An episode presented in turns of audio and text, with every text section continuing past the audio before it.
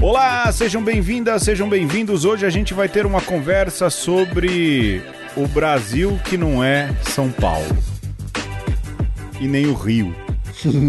Eu sou Pedro Luiz. Eu sou Alexandre Ferreira. Eu quero ver colocar isso na capa, né, Alexandre? Tudo É, isso numa capa. O, mas- o Foque e a Marina vai ter um treco, né? Bota, bota a Carmen Miranda com. E pronto, não é? É. Boa, boa, tá aí, tá aí. Muito bem, Alexandre. A gente vai fazer um programa de um jeito diferente. É a semana de carnaval, a gente também quer descansar um pouco, mas a gente descansa carregando pedra, né? Porque É. a gente resolveu falar do Brasil que não conhece o Brasil, do Brasil que não é São Paulo, não é Rio. E eu e o Alexandre, cada um de nós fizemos um pequeno programa. O Alexandre fez a parte dele, editou. Eu fiz a minha parte editei, como se fossem pequenos programas de rádio. E agora a gente vai ouvir isso que a gente produziu e a gente volta depois dos despatrocinadores, não é isso, meu irmão? Voltamos juntos. Exatamente. Então começa a ouvir aí a gente brincando de fazer rádio. É isso.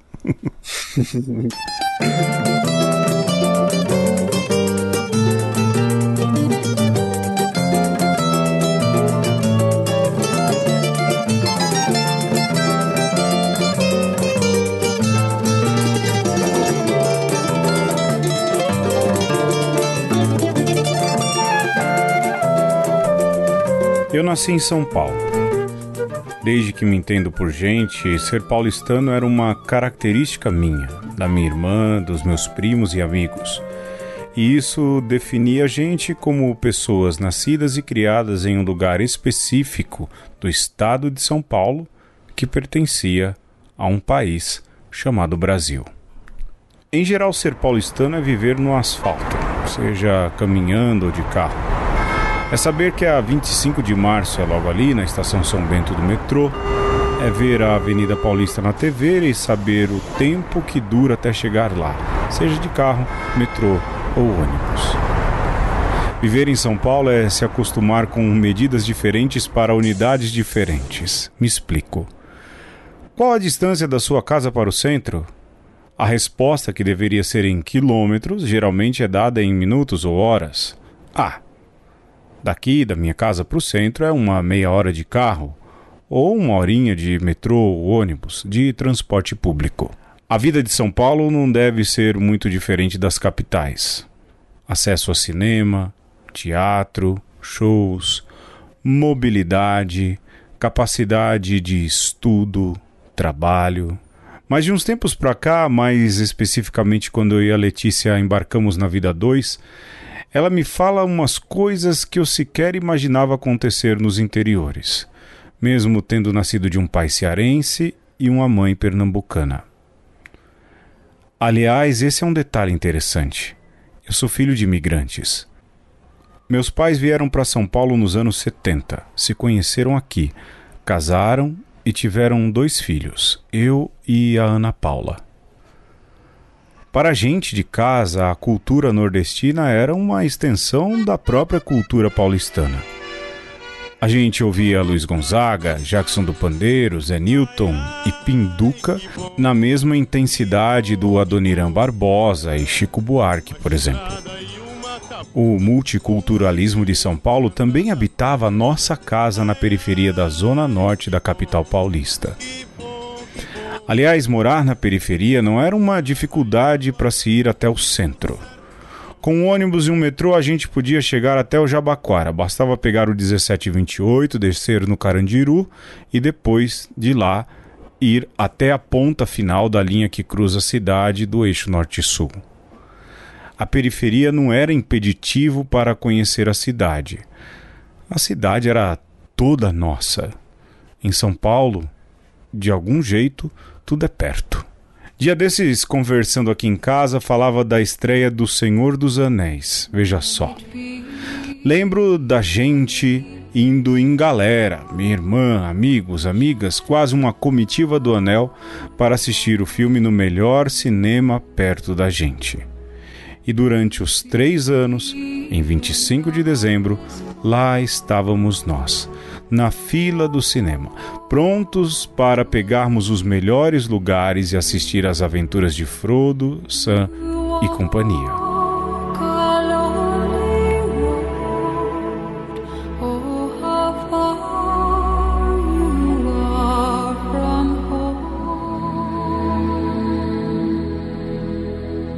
Você assistiu O Senhor dos Anéis? Sim, eu assisti, mas não foi no cinema, porque na cidade não havia cinema. Eu assisti na fita VHS que tinha na locadora da cidade. E o lançamento do cinema não era no cinema na cidade, porque a cidade não tinha cinema. O lançamento era quando a moça da locadora dizia que a fita era um lançamento quando a gente ia locar uma fita lá.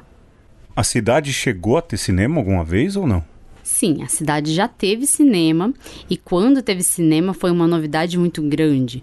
Grande parte da cidade queria ir ao cinema, estava sempre lotado, mas o cinema não perdurou porque não tinha um público frequente, foi só quando era uma novidade. Então, o que realmente funcionava na cidade era a locadora de fita VHS, em que os lançamentos do cinema chegavam meses depois nessa locadora.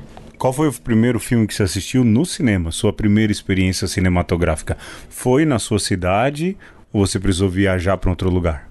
Eu viajei até uma cidade próxima, chamada Dourados. Quantos quilômetros? 136 quilômetros em excursão com a escola, em que a gente foi ver uma exposição e ao mesmo tempo, naquele dia, a gente ia ao cinema. E o filme que eu assisti foi o Carandiru, por incrível que pareça. Começou um novo dia, já volta quem ia, o tempo é de chegar. Dinheiro chego primeiro, se tempo é dinheiro, melhor vou faturar. Sempre ligeiro na rua quem sabe o que quer. Vai o paulista na sua, para o que der e vier. Cidade não desperta, apenas acerta a sua posição. Mas como eu disse, São Paulo era São Paulo. Ir ao cinema em 25 de dezembro ver O Senhor dos Anéis era o meu normal. Mas como a gente viu, não era o normal de quem mora no interior do país. Para uma garota de Naviraí, por exemplo, a gente ouviu, o filme só chegou em fita VHS. O cinema de lá só existiu por alguns anos. A cidade, que é chamada Pérola do Cone Sul, ainda não tem cinema até hoje. Aliás, não tem nem McDonald's ou Bob's. As grandes franquias não permitem abrir suas lojas em cidades sem um número determinado de habitantes. A cidade pode ser bonita e bem administrada, e Naviraí, no Mato Grosso do Sul, é. Mas não possui o número certo de habitantes e por isso nada de lanchonete dos Arcos Dourados, a não ser que você saia da cidade ou até do país para ter acesso as coisas que nós temos em São Paulo. Eu lembro de você falar da primeira vez que você viu uma escada rolante. Foi em Naviraí, na sua cidade? Não, a primeira vez que eu vi uma escada rolante foi em Dourados. Você tinha quantos anos? Não me lembro, mas eu acho que menos de 10 anos. E essa escada rolante não era nem em um shopping, porque Dourados também não tinha shopping naquela época. Essa escada rolante era numa loja, tipo loja Riachuelo, alguma coisa assim. E eu gostava de andar de escada rolante porque para mim aquilo era uma novidade. Achava incrível. Agora hoje, na cidade em que seus pais moram, eu fui, eu conheci a cidade tudo. Lá tem um subway, tem um comércio muito grande, é uma cidade bem estruturada mas não tem coisas de cidade grande de mesmo, né? Por exemplo, eu lembro da gente comprar um McDonald's no meio do caminho para de brincadeira levar lá para os parentes, não é? Mas de brincadeira, não porque queiram comer o McDonald's e tudo. Há essa percepção deles de que é muito diferente da cidade, a vontade de viver naquilo é uma cidade, é lógico, mas a vontade de se viver coisas da capital, por exemplo, que lá não tem, ou você acha que a vida é tão entremeada e tão é, já acostumados e é boa é, que não sentem falta disso que vendem como benefícios da grande cidade?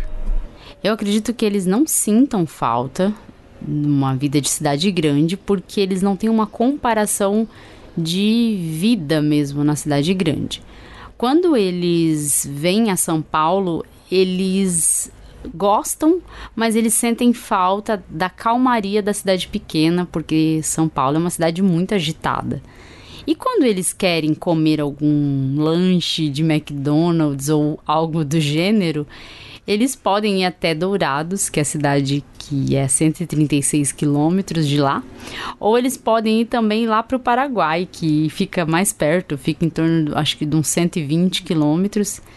E, e lá no Paraguai eles conseguem comer, por exemplo, um Burger King que é muito parecido. Se tem uma coisa que eu percebi é que não há, e de fato não precisa ter, esse sentimento de que somos melhores ou piores, não é? Há uma consciência do lugar e de que sim, aquele é o modelo de vida e que verdadeiramente quem é dali entendeu a dinâmica não vai trocar pela vida grande da cidade. Diferente de você que saiu cedo e que não consegue mais ficar longe da cidade. Sim, eu saí bem cedo de lá fui para uma cidade um pouco maior e nessa cidade um pouco maior eu já gostava de ter mais agito, mas desde criança, adolescência, quando íamos para o Rio Grande do Sul e ficávamos às vezes em lugares rurais, né, em cidades que, que eram cidades rurais, nesses locais eu sentia falta da cidade e falava que eu queria ir para a cidade. Então, em São Paulo, eu encontrei um lugar que realmente era o que eu esperava, um lugar de oportunidades, um lugar que eu pensasse que aqui eu estava mais próxima de conhecer o mundo, de atingir o mundo, coisa que no interior eu não conseguia ver esse tipo de expectativa para o futuro. samba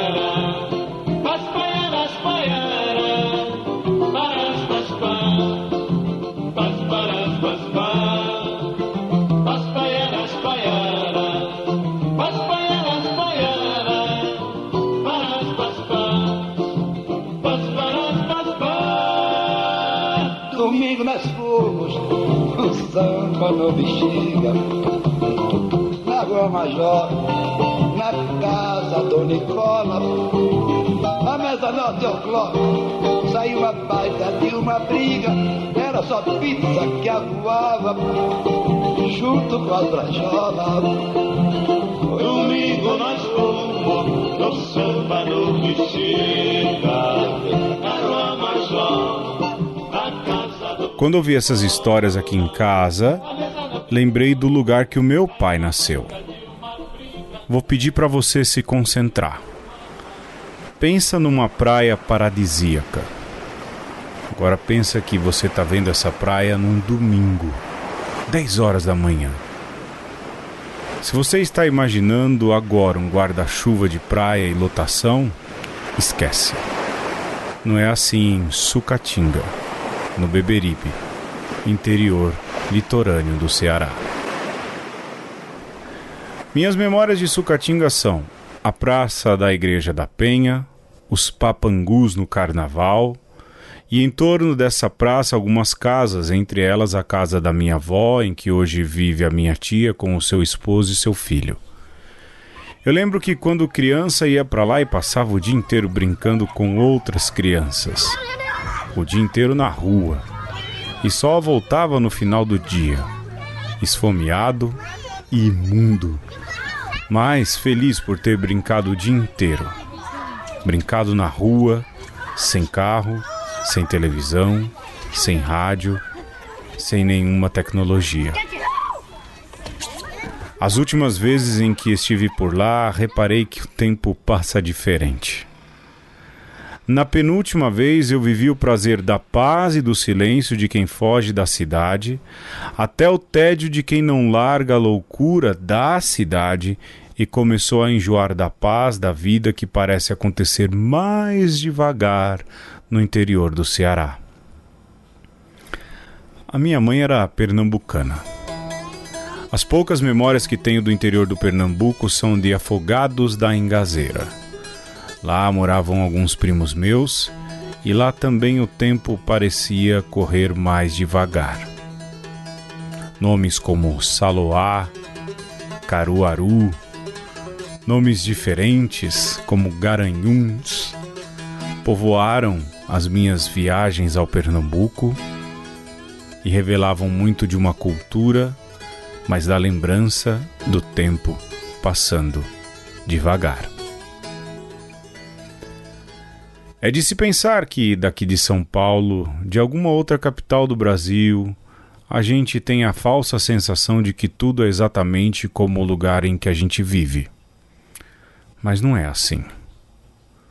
Aldir Blanc dizia que o Brasil não conhece o Brasil. E é verdade. O paulistano talvez ache que o Brasil é São Paulo ou Rio de Janeiro, no máximo Salvador ou Belo Horizonte. Talvez ache que exista o sotaque nordestino, quando na verdade existe o sotaque cearense, sergipano, maranhense e por aí vai.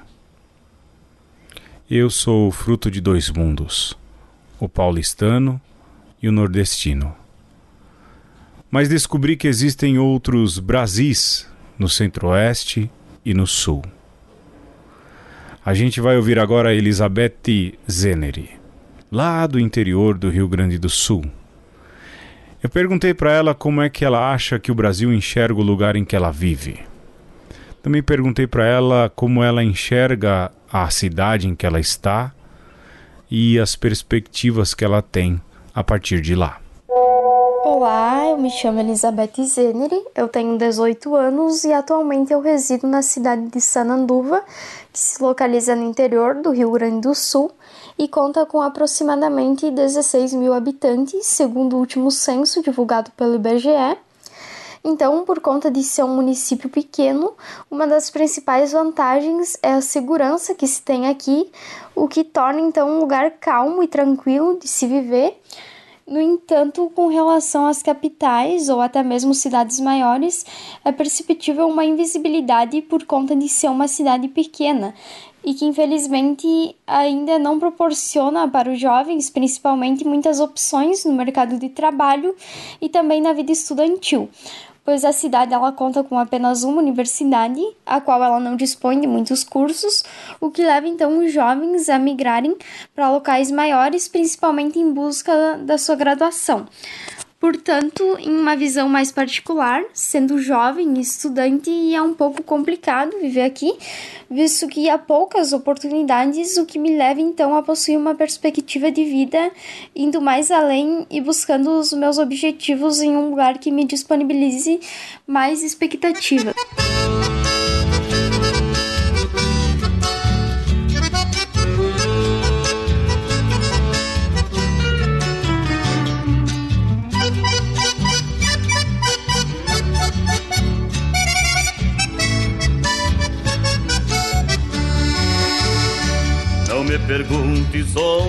Sabe o que é engraçado?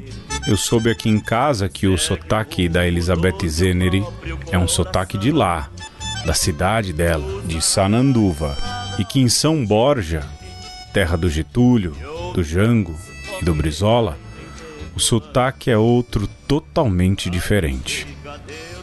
O Brasil desconhece o Brasil. Como aconteceu com os meus pais nas capitais do Sudoeste, é comum nos encontrarmos com os que vieram do Norte e Nordeste em busca de uma vida melhor aqui. Mas nesse Brasil que não conhece o Brasil, nós temos outros êxodos, outros movimentos migratórios. É o caso da migração do Sul para o Centro-Oeste. Eu descobri isso aqui em casa. Na Viraí, a cidade que eu falei ainda há pouco, e a Letícia também, sofreu uma grande influência de uma outra migração, não do norte nem do nordeste, mas do sul.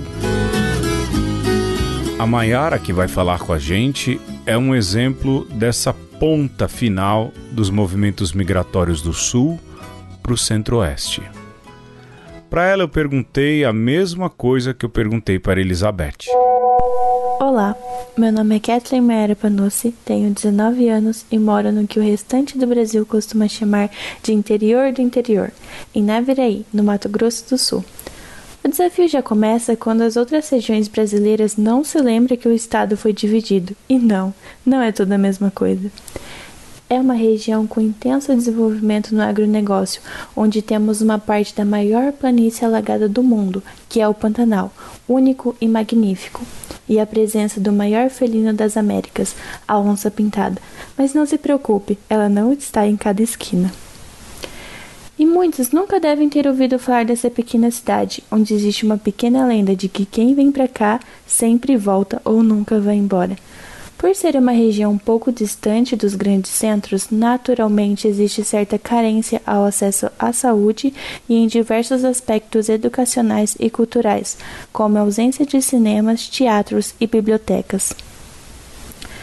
Bom, eu vejo a cidade como um, com grandes propensões de crescimento econômico e social, porém há muitas limitações para o município. Eu, como estudante, precisarei deixar minha família e amigos para almejar objetivos. Não que isso seja necessariamente um problema, até porque existe um mundo de possibilidades e coisas inimagináveis para serem desbravadas Brasil e mundo afora. Quero muito conhecer outros países e outras culturas, conhecer o mundo com muita coragem e liberdade da mente para entender outras realidades e até mesmo me inserir em algumas, como ingressar em universidades no exterior com muitas propensões tecnológicas que muitas vezes carecem não somente a minha região, mas ao Brasil como todo.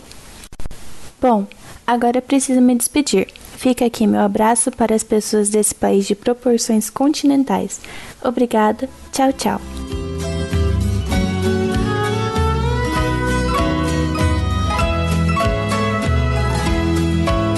Enquanto este velho trem atravessa o Brasil não conhece o Brasil. Fechados em nossas cidades grandes e egoístas do ponto de vista cultural, a gente acha que sabe tudo. Quando na verdade basta pegar o carro e avançar um pouco para a periferia da própria cidade para perceber que a gente não conhece nada. A cidade grande tem tantas ofertas que às vezes ficamos impedidos de conhecer o que há de bom na casa do lado.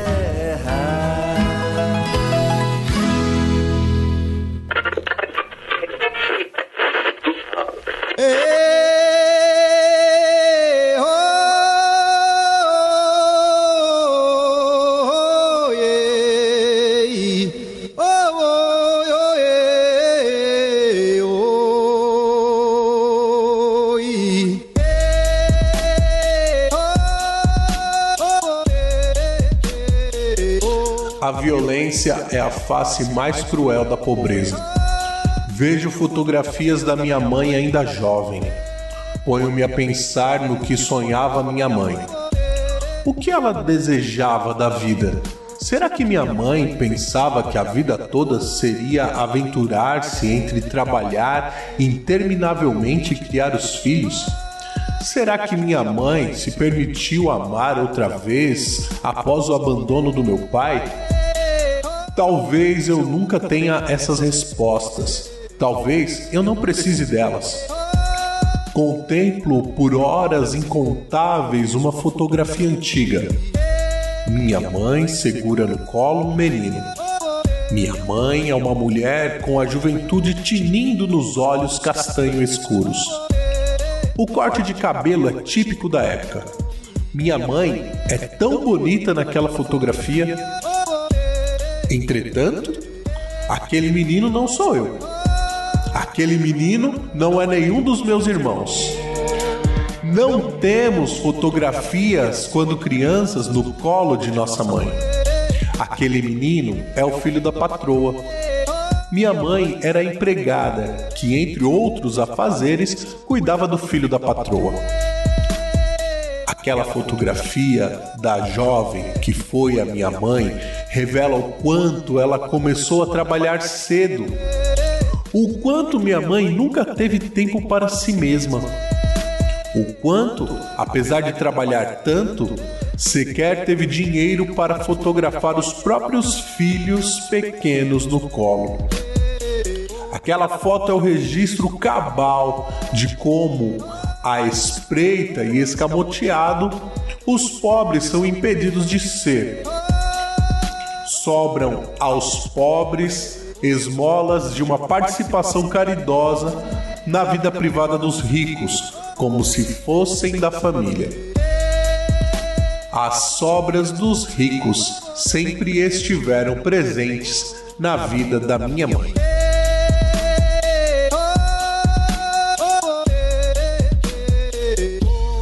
Vocês ouviram aí um trecho da peça Arrimo, do poeta e dramaturgo Rudinei Borges dos Santos.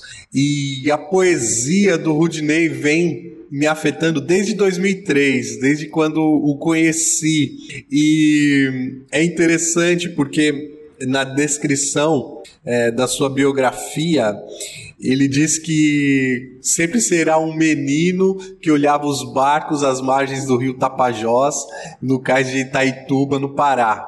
E ele fala ainda que é parte de uma família de camponeses que saíram de Ananás no Tocantins e foram mais para o norte do país. Então aí a gente já começa a perceber que o seu, tre seu texto ele vem com essas cores fortes uh, do chão paraense. E na peça Rimo ele conta um pouco da história da sua mãe, né? uma mulher que tem que trabalhar para sustentar seus filhos, uma mãe solo. E a gente, quando pensou neste programa, nós queríamos falar sobre o Brasil que é maior do que São Paulo mas buscando essas referências de fora de São Paulo, de outras cores, eu me deparei com esse texto que, na verdade, parece um retrato de um monte de outras situações que se repetem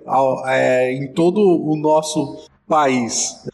É, a mãe do Rudinei poderia ser qualquer mãe em qualquer cidade Uh, do sul, do norte, de uma capital, de uma cidadezinha, que é desse drama do povo brasileiro de tentar sobreviver.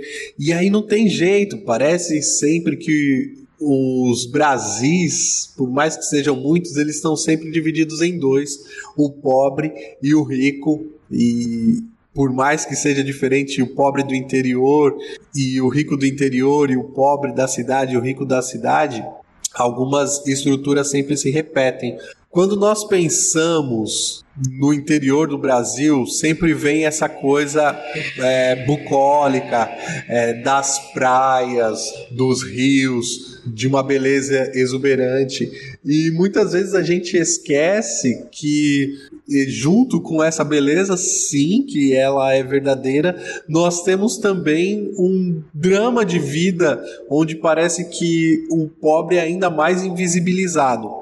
Ainda de que é, pareça que o rico e o pobre não estejam tão distantes, é, parece que a situação no interior é ainda mais dramática.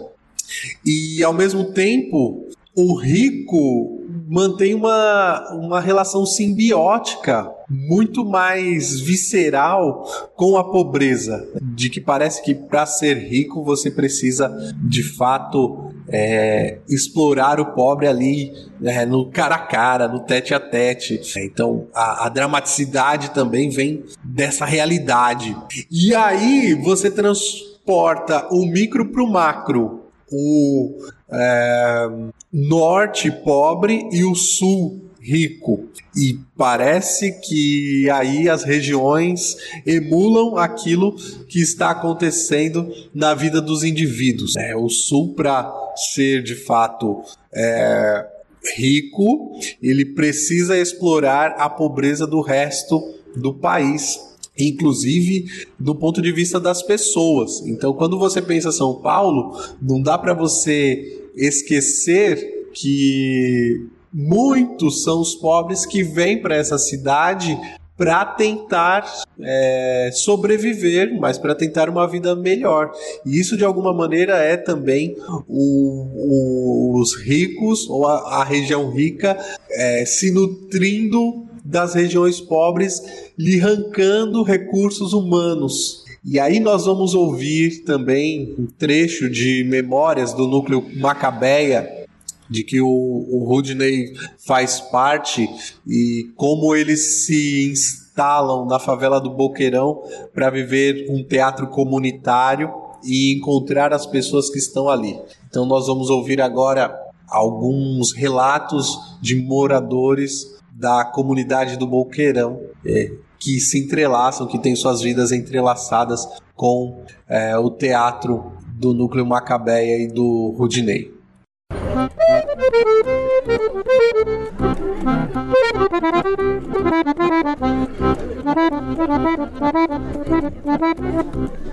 Nasci numa cidade chamada Catolés, na Bahia.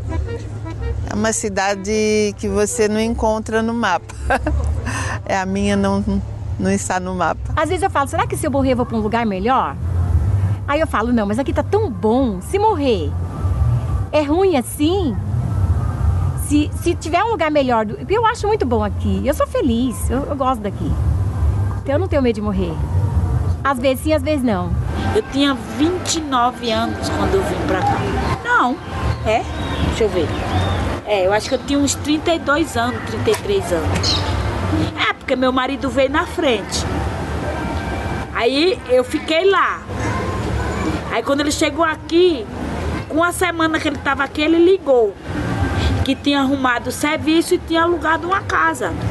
E meu patrão falou para ele, não é favela. Aí ele disse, não, não é favela, porque ele disse, se for favela, não vou deixar ela aí. Eu me formei aí, eu sei o que é favela. Aí ele até falou, ele até citou essa favela do Aleópolis aí, né? Ele disse, não, né não.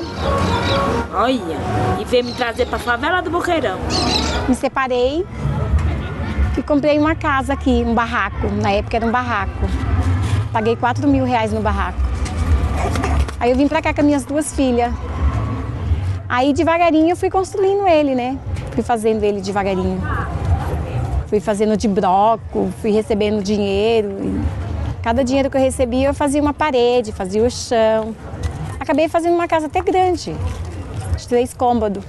Minha infância foi bem difícil né? Porque eu perdi a minha mãe muito cedo, ainda na Bahia, né? E os meus tios é, mandaram buscar a mim, meu irmão e a minha avó para São Paulo. O povo morria e iam me procurarem, né? Aí e você vê, eu não sei ler. Hum. E quem sabia ler não sabia resolver. E eu ia e resolvia. Eu chegava na brincadeira, sabe? Eu dizia assim, minha gente, vocês vão ficar com o defunto pra vocês? Vocês vão comer eles? Devolve para os parentes. Aí ele aí ele, o menino dizia assim, Dona Emília, de novo? Dizia assim, criatura, a gente não pede pra morrer não, né? Mas aí depois eu achei, eu achei até trabalho na, na funerária pra lá.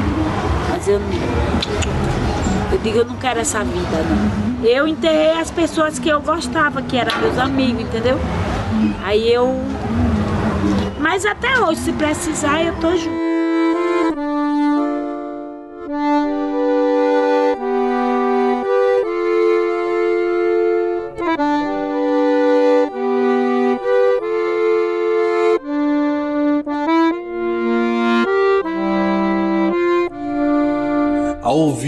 O relato dessas mulheres, eh, eu fiquei pensando não tanto nos interiores do Brasil, mas no interior dos brasileiros, como nós carregamos pedaços de história é, de outros cantos que não esse que nós estamos é, dentro de nós.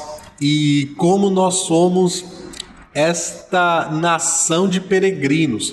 Talvez toda a humanidade seja, mas no Brasil isso é, parece que, que salta aos olhos. Nós migramos, nós circulamos, nós saímos do é, sul para o norte, do nordeste para o sudeste e a gente nunca vem sozinho, a gente sempre traz na nossa bagagem um pouco da poeira desse lugar de, de onde nós viemos. Eu sou filho de nordestinos e adoro a culinária nordestina.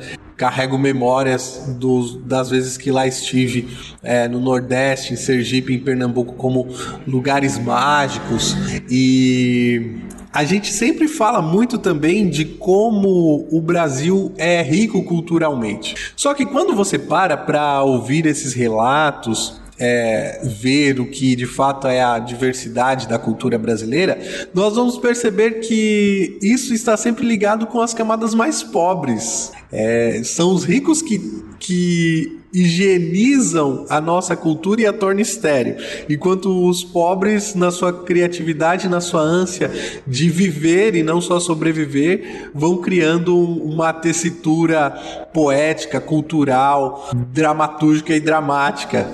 É, é impressionante quando você pensa no que o rico produz no Brasil, é sempre a mesma coisa.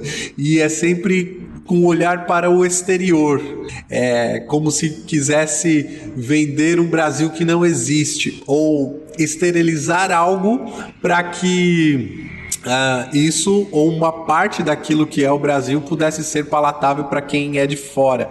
E isso a gente não pode perder de vista jamais, que muitas vezes nessa ânsia de esterilizar, você acaba matando pessoas também. Quando você pensa nas monoculturas, quando você pensa nas remoções de pessoas uh, dos seus lugares é, de vida. É sempre esse movimento de deixar as coisas bonitas, mas bonitas para quem? A preço de quê? E nisso geralmente você está matando essa riqueza de diversidade que se tem. É, inclusive do ponto de vista natural, se você pensa nas queimadas do Pantanal, nas queimadas na Amazônia, são. É, reminiscências daquilo que foi a destruição da Mata Atlântica aqui no Sudeste. Enfim, eu vou terminar aqui este bloco com uma música que para mim parece muito um retrato dessa nossa tentativa de pasteurizar, de colocar tudo dentro de uma caixinha bonita e colocar o rótulo tipo exportação. Ouve aí.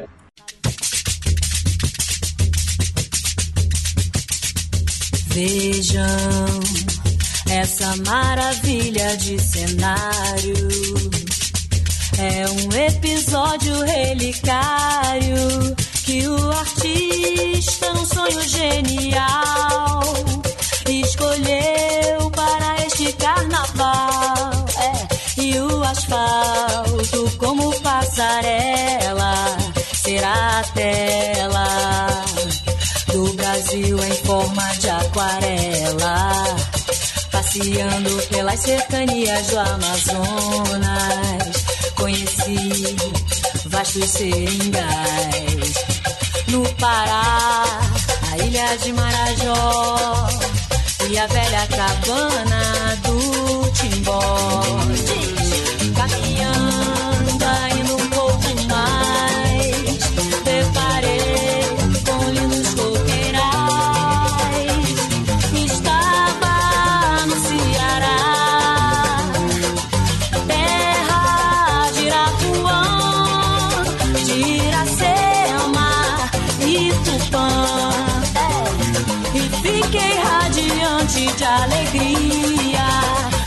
Cheguei na Bahia. Bahia de Castro Alves, do Acarajé. As noites de magia do candomblé. Depois de atravessar as matas do Ipu, assisti em Pernambuco a festa do frevo e do maracatu. Vai, Brasília tem seu destaque arte na beleza arquitetura. feitiço isso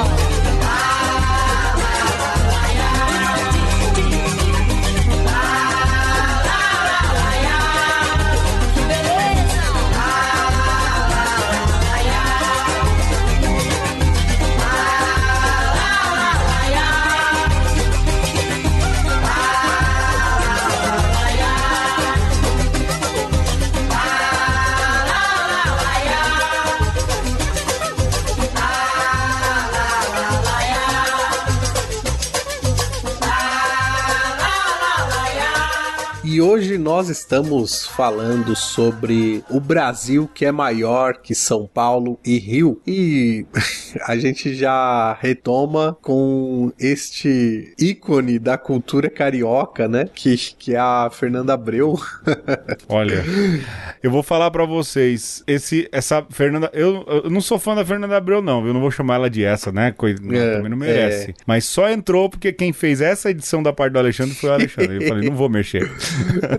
pois é, mas olha, eu, eu gosto muito da aquarela brasileira, da, da música. Tem, pra Foi mim, a- um samba enredo, né? foi um samba enredo, se eu não me engano, da Salgueiro. Sim. E olha aí, pra não dizer que a gente não falou de carnaval. Mas pra mim a é. versão definitiva é a do monobloco.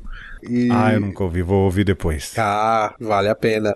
E mas olha só, a gente não consegue, né, sair desse círculo vicioso, né? Que é coisa que caracteriza mais o carnaval dos nossos tempos do que monobloco e os bloquinhos de carnaval. né? E... Rapaz, sabe o que, que me deu saudade nesse carnaval, Alexandre? Ah. Olha o bairrismo aí. Ah.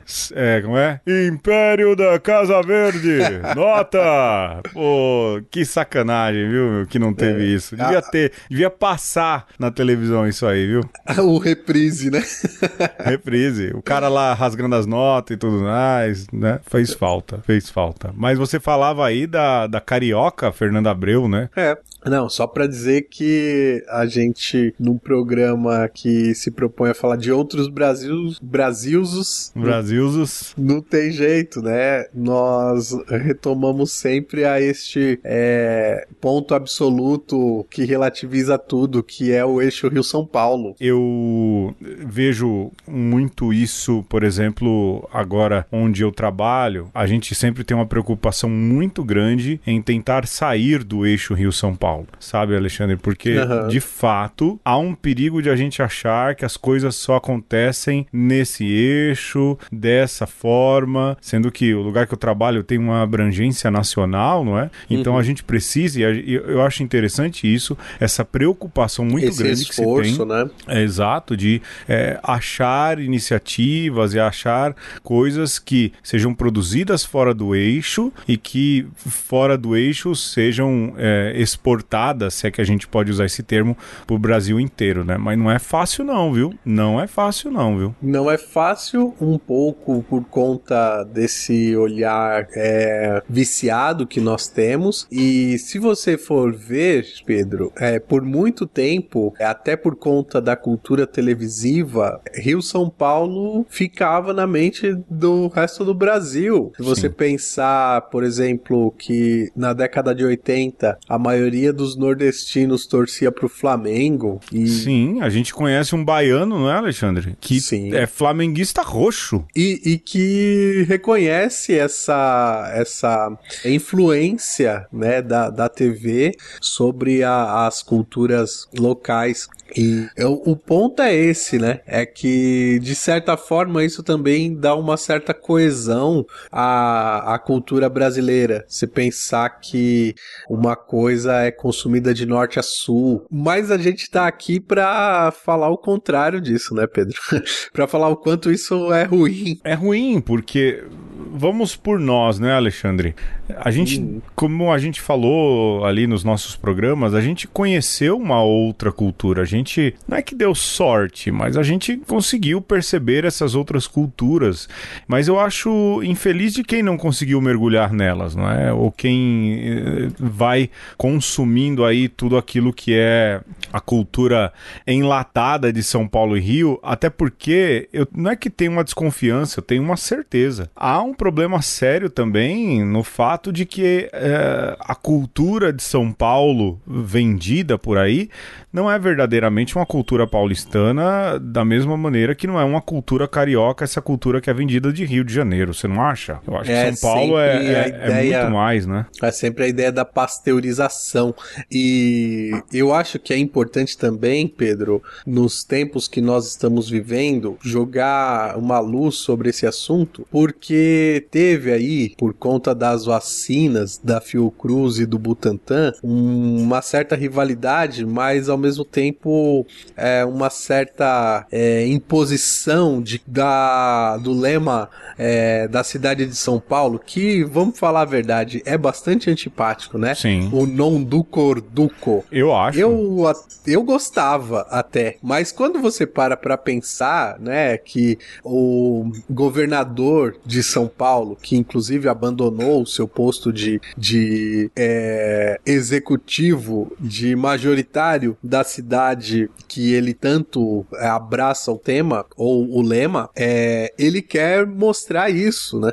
Ou aqui em São Paulo vendeu muito essa ideia de olha aqui em São Paulo nós não somos conduzidos, nós conduzimos e olha só, a gente tá à frente. E quando você vai olhar, né, é, quem fez o trabalho todo foi lá o Instituto Butantan. Sim. É, ele, o que apoiou foi exatamente para angariar é, é, Capital político, né? Capital cima. político, sim. Exatamente. E criando essa. ou acirrando essa rivalidade que não nos ajuda em nada. É, eu, eu penso que essa arrogância paulistana é uma coisa, é, além de bairrista, de falta de perceber, por exemplo, algumas questões de números. Eu estava estudando um pouco isso na hora de escrever meu roteiro, mas acho que vou acabar usando aqui, não é? Porque se fala, ah, vamos emancipar São Paulo do Brasil, a locomotiva do Brasil. Tá, cara. mas eu vou falar uma questão de números aqui, não é? São Paulo até poderia entrar aí como uma das maiores economias, mas São Paulo se beneficia muito de ser um estado da federação. Eu vou explicar naquilo que há de mais Eu não tenho dúvida. próximo, pr- volto, naquilo que há de mais próximo da gente. São Paulo é a cidade que mais tem churrascarias no Brasil, sabia disso, Alexandre? Eu imagino. É, então, é uma das cidades que mais se consome carne vermelha, onde mais tem churrascaria. Sabe Até de onde vem o pessoal do sul consome dentro de casa. Exato, exato. Sabe de onde vêm essas carnes? Não vem de São Paulo. Se São Paulo tivesse que comprar a carne para sustentar as churrascarias desse país chamado São Paulo, cuja capital também seria São Paulo, muito provavelmente, muito provavelmente a gente ia ter um preço muito elevado, justamente porque o imposto de importação ia ser mais alto. Então essa história de que São Paulo, não é, é a locomotiva do país, é, ela pode até puxar do ponto de vista econômico, mas uma locomotiva para andar precisa de combustível, precisa de maquinista, não é? E o combustível, ele vem de várias partes do país. É, O maquinista, os maquinistas, bom, muitos vieram de muitos outros lugares. Então, Então, pensar desse jeito é desconectar São Paulo da própria realidade. É. São Paulo é grande, mas ela não é o país, um país, melhor dizendo, e ela pode até ser a locomotiva que puxa o Brasil, mas tem muitas outras coisas nesse trem para puxar, né, meu irmão? Eu, é, quando penso assim, de um, do- das pessoas que vêm de outra parte, é, até mesmo do mundo, né? Se você pensar o pessoal que vem da Bolívia, é, pessoal que tá vindo da Venezuela e assim por diante, da Síria, teve um tempo que veio bastante também. Quando chega em São Paulo, e acho que quando contrasta com as suas terras natais, São Paulo parece meio que um mundo pós-apocalíptico, sabe? É, se você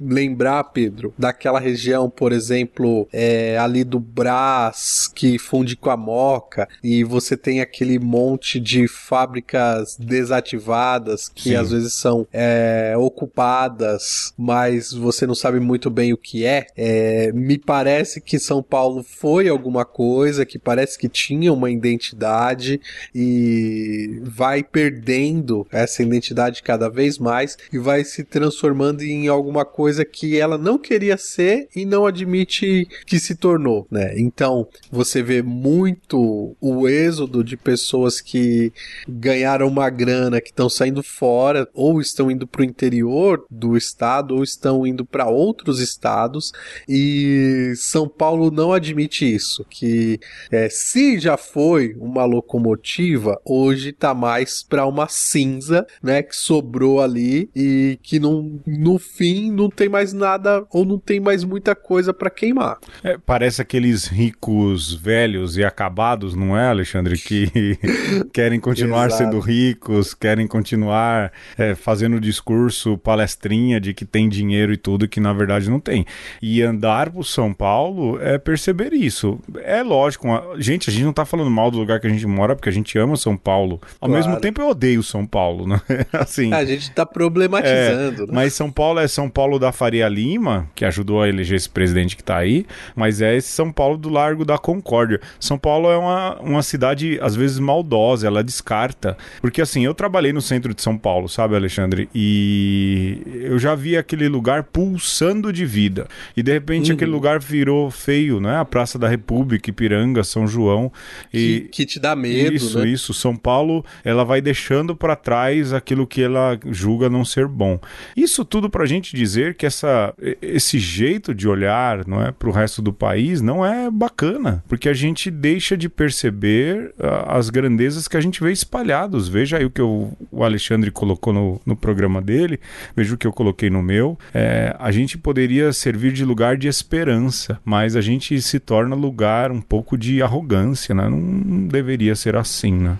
É, agora, quando eu penso no futuro do Brasil, Pedro, de verdade, talvez pode demorar mais 500 anos, mas eu acho que essa configuração do tamanho que é hoje é, não vai durar muito tempo, é, porque vai se tornando insustentável e na medida de que este é, país vai tomando consciência é, dessas tensões que existem e de certa maneira é, quando se tomar consciência de que uma parte do país suga muito da outra, né? E geralmente o pessoal fala o contrário, né? Fala que, por exemplo, ah, o sul é que sustenta o Nordeste. É, será? Sim. Ah, é, aí é, o, é a- o meu questionamento. E será que se, por exemplo, o Norte se emancipasse, é, por mais que por algum tempo, sim, estaria é, teria ali um saldo devedor, talvez, mas será que ao com o passar do tempo não estaria melhor porque teria mais autonomia e teria uma visão mais é, regional das suas necessidades, ao invés de ficar atendendo exigências de um centro? E hoje não vou dizer que o centro é, é Rio São Paulo, o centro hoje é Brasília. Será que atender essas demandas é, de fato ajuda a- as porções mais pobres? Me parece que isso é insustentável. É, eu acho que esse movimento vai acabar acontecendo de uma hora para outra, fruto da comunicação, fruto da percepção, é uma necessidade de mudança e ou o Brasil se enxerga enquanto nação multicultural e multidependente ou interdependente, ou vai continuar desse jeito, não é? E é triste porque 2021, um país que tem aí mais de 500 anos, já dava para ter amadurecido nesse sentido. Tem país muito mais jovem, muito mais integrado, né? Mas também há um, um desejo da gente, de ver a gente assim brigando, de ver a gente assim dividido, É. porque dividido é mais fácil de governar também, né? É, é um paradoxo, né? Porque se fala tanto em diversidade, de como é importante você respeitar as diversidades, mas ao mesmo tempo você tem essa insistência numa uniformidade, inclusive na divisão, né? Sim. Você tem que tomar partido de um lado de outro e, e não existe de fato essa coesão na diversidade, né? Respeitando as diferenças. Você falava aí das pluralidades, uma ideia boa que está surgindo em termos de, de nação é aquilo que aconteceu lá na Bolívia, né? Das plurinacionalidades que Sim. o Evo Morales é, Instituiu, como uma sim. ideia, instituiu. E que a galera reclama sem entender o contexto, até porque a galera não manja nem daquilo que é a própria configuração boliviana, né, Alexandre? Mas que é uma ideia genial, cara. Lógico que é. E se for olhar para dentro do Brasil, assim somos nós também. A gente deixa de lado manifestações culturais e realidades muito, muito importantes e, e- e que a gente naquilo, né, de achar que o Brasil é só sudeste, sul, celebramos a Inconfidência Mineira, mas a gente não olha com atenção, por exemplo, para Antônio Conselheiro, essas outras turmas aí. É uma pena, não é? É, e o, e pensar aqui indo pro outro lado que a, o plurinacionalismo do Morales é mais parecido com a configuração dos Estados Unidos É. do que o- os Estados Unidos do Brasil, né? Sim. Onde os estados são províncias e os governadores são ainda os mandatários das metrópoles, É. né? Fazendo às vezes de capataz numa colônia. Os mini presidentes, não é? Mini capatazes. É, é verdade, é mini capatazes. Alexandre, acho que deu, né, Alexandre? Porque os nossos programas já Deu. ficaram meio compridos, a gente fez aqui uma conversinha menor para arrematar. A gente quer agradecer você que ouviu, você que entendeu, agradecer quem participou. Alexandre fez aí lembrar do Rudinei. Já vi performances artísticas de Alexandre Rudinei na cafeteria da Faculdade de Filosofia, hein, Alexandre? Eu lembro, hein? Você lembra disso, bicho? Lembro, lembro. Coisas que eu não esqueço, Alexandre Ferreira. Olha, eu fico por aqui. Um beijo, viu? Um abraço. E então fico a perder mão por minha conta. Até mais.